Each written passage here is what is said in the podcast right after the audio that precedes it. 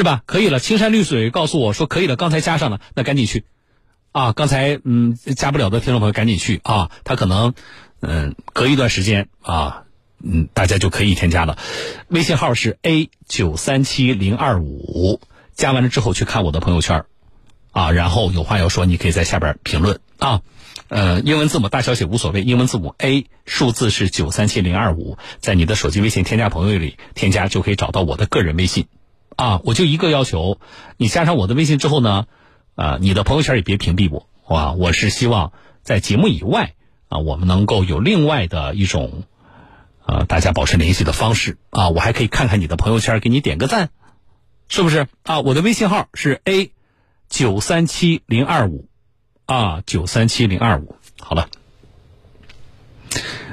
呃，东哥刚加满油啊，那没办法呀。昨天在节目里就提醒大家了，而且关键是你要是已经不够用了，啊，撑不过今天晚上，那就加呗。啊，好，回来说下件事。这事儿呢，我看媒体已经报道了几天，啊，但是我还是想跟大家说一下，啊，呃，最近关于水滴筹有一条消息。说水滴筹的筹款中介啊，就是大家捐的那个呃爱心款项，中介的抽成高达百分之七十，这就有点可怕的这个这个幅度。那么这件事呢，一度冲上了微博热搜，并且在公益慈善界引发了争议。水滴筹回应说。高达百分之七十的佣金并不是水滴筹平台收取的，而是部分恶意推广的第三方商业组织运作的。目前已经有呃公安进行立案调查了。那么最近几年，互联网公益平台迅速崛起，但是以公益名义行骗敛财的现象在网上经常出现，甚至行业内还出现了叫做职业筹款推广人，啊，有人住院了，然后有人就主动找上来了。给你做资料，对不对？告诉你怎么能够筹钱啊？嗯，而且在这个叫职业筹款推广人的背后，存在着高额抽成的灰色产业链。互联网的众筹平台是公益组织吗？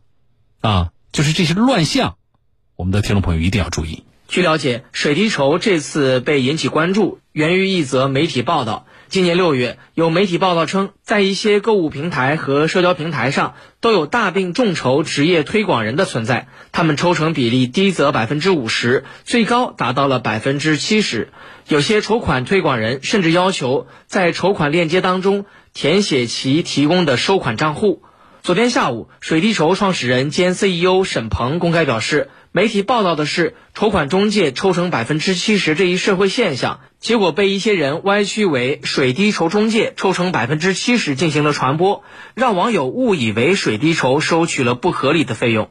沈鹏透露，水滴筹成立六年多，直到今年四月才开始试运行百分之三的服务费，收费到五千元封顶，用于分担一些运营成本带来的压力，而不是为了盈利。但他也表示。大病筹款领域从去年底开始，确实冒出来一些灰产从业者，打着为筹款者推广的名义，利用筹款患者家属的焦虑感，去收取非常不合理的高额费用。但相关回应还是遭到了部分网友的质疑，认为平台打击黑中介不利，甚至有网友留言称：“救命钱变成了血馒头，这不是抽成，是抽血，以后再也不会捐了。”而在业内人士看来，筹款中介抽成百分之七十的现象之所以存在，并且形成灰产，其实与求助需求没有得到有效满足有关。公益人士朱光明认为，求助到救助的链条当中，相关信息不对称，导致了灰产的现象出现。信息不对称的结果，造成结果就中间有人就干点活，我就帮你们两家给联系起来，但联系起来我是有成本，所以说我就要收费，但这个收费肯定是按照商业利润来收费。我不干这个事儿，这个人就得不到救助。但是问题是有社会需求，这那就有人干这个事情。多位业内人士告诉记者，此次水滴筹被推上舆论的风口浪尖儿，也暴露出目前我国公益慈善事业发展面临的一些困难。近年来，个人大病求助互联网服务平台发展迅速，但随着平台求助用户的规模扩大，加之平台审核甄别人力有限，求助人家庭财产状况缺乏有效的核实手段等制约因素。一段时间内，曾出现不同平台之间争夺发起筹款人等恶性竞争现象，透支了公众爱心和信任。此外，利用大病筹款进行诈骗的案件也引发关注。今年五月，广西警方在侦破诈骗救助款系列案件当中，抓获诈骗团伙成员二十二人，涉及九个非法众筹平台，爱心捐助者五十多万人，被骗困难患者三千多人，骗取四百多万元。公益人士韩青告诉记者：“社会上有些人不太了解，一看说是打公益旗号的，但是打的公益旗号的不一定都是公益组织，是吧？”实际上，就连此次卷入高额抽成风波的水滴筹，也并不是一家公益组织，而是一家商业公司。对很多普通老百姓来说，也很难分辨清楚朋友圈热传的网络捐款哪些是真实可靠的。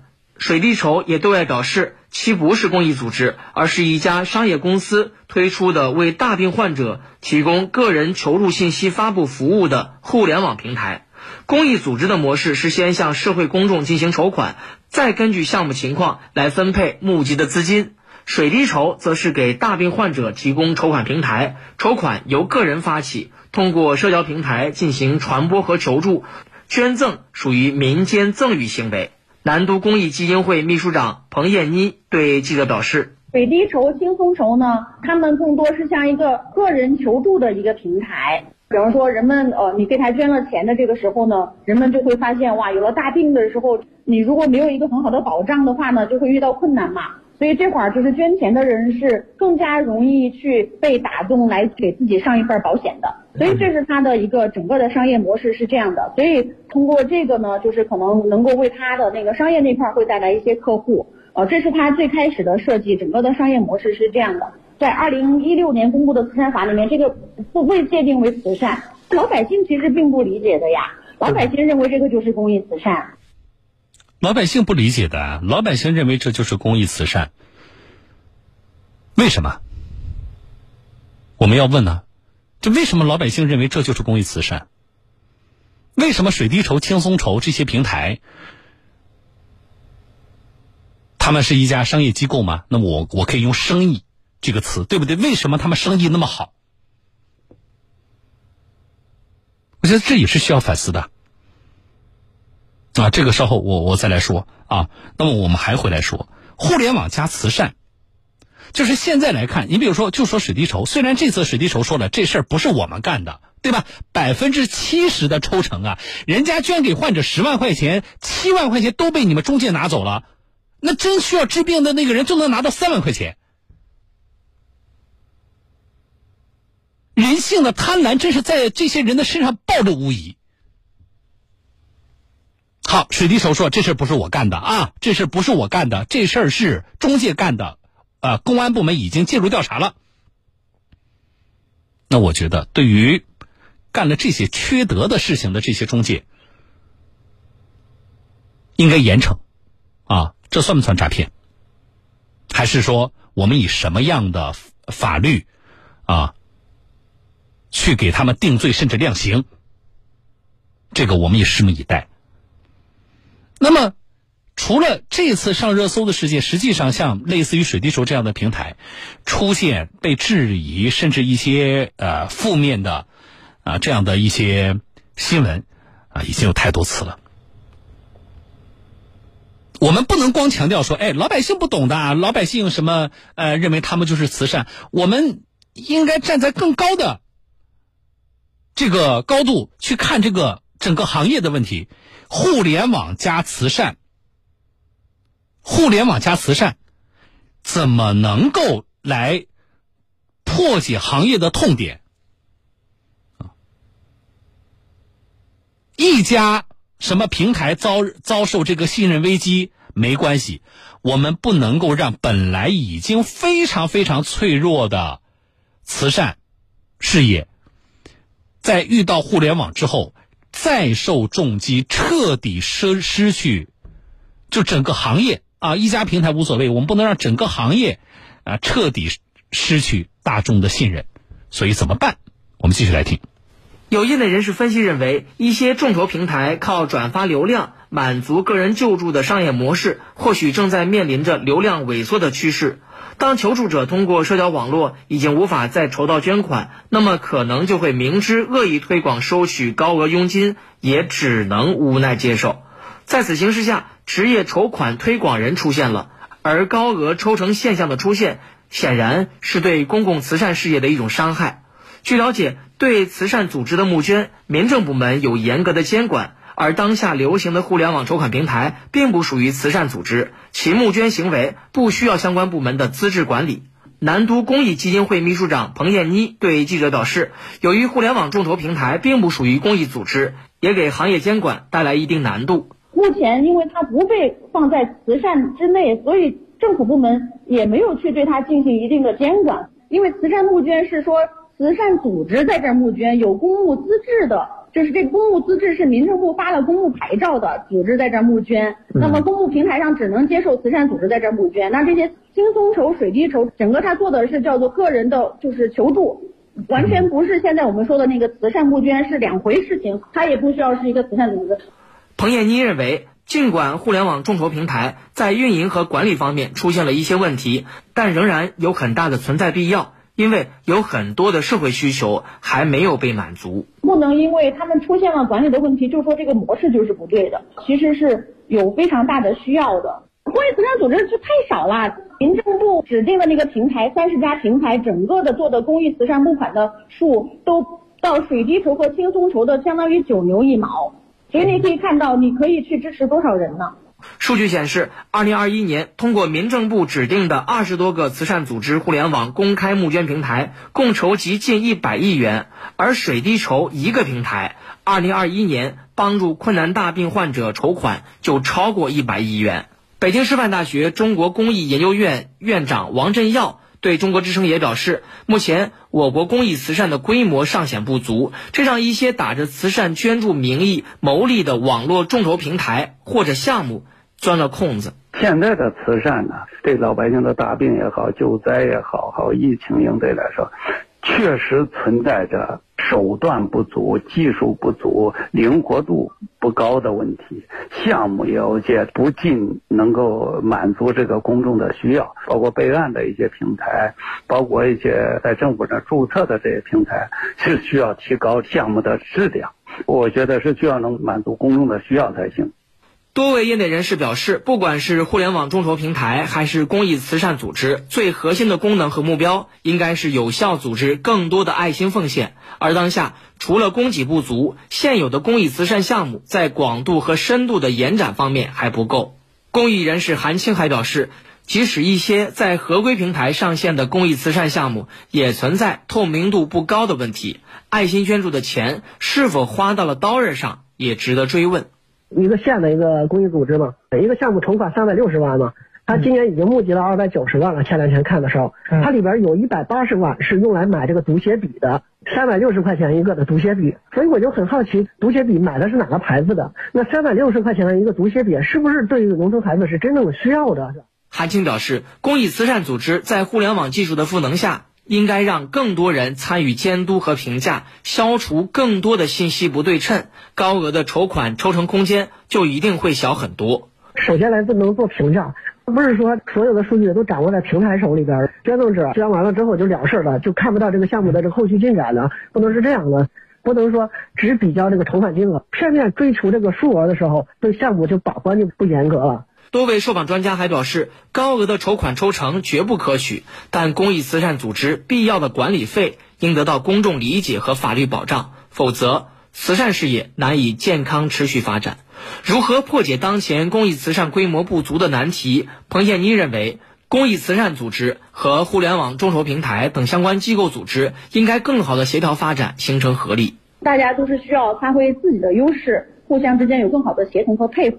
公益慈善组织不是简单的资金的搬运工，不是老百姓你给我捐一块钱，我就把这一块钱给到另外的人。我要去把这个钱要转化成非常有价值的一些服务。王振耀院长则认为，也要在社区慈善方面持续发力。绝大部分慈善应该在社区进行，它就能避免很多弊端。那社区慈善大家都认识呀，大量的钱应该消化在社区。在社区里边能及时的观察到老百姓的这些问题，发起项目，再到组织的报备跟行业能结合起来，这个恐怕是中国慈善下一步的发展方向。好了啊，我觉得专家们说的都非常好，而且这里边很多的业内人士，他们说的也都啊要比我深刻，所以他们说过的我不说了，我表达几点好不好？第一点啊，我认为职业筹款推广人这个群体应该有，比如说是管民这个管慈善的民政部门还是公安部门，应该给予调查和打击。特别是针对于抽成高达百分之七十这样的职业筹款推广人和其所在的中介机构，我觉得这不是在做慈善。在这样的一个过程里边，部分人的爱心和善良落空了，部分人的需求和期盼落空了，但是部分人的贪婪和无耻却得到了满足。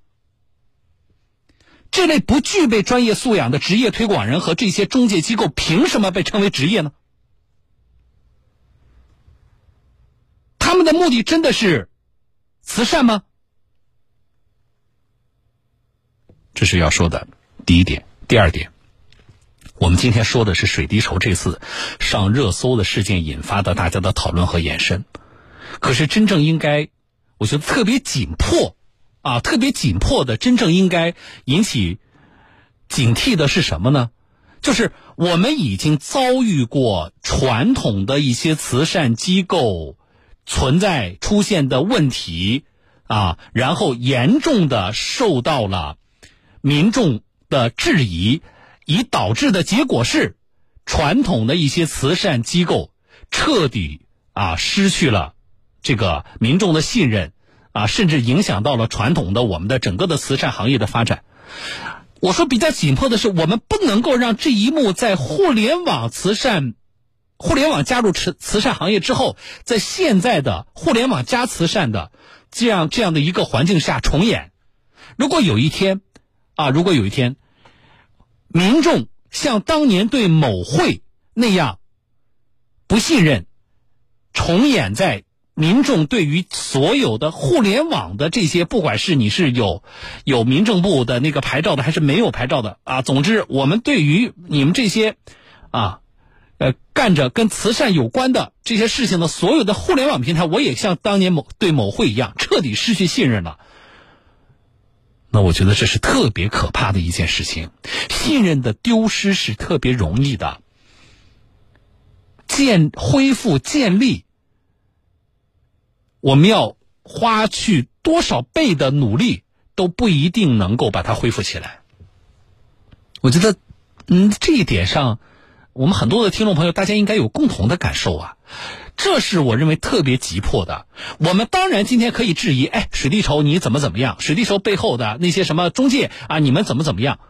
评价是容易的，但是评价过后呢，怎么办？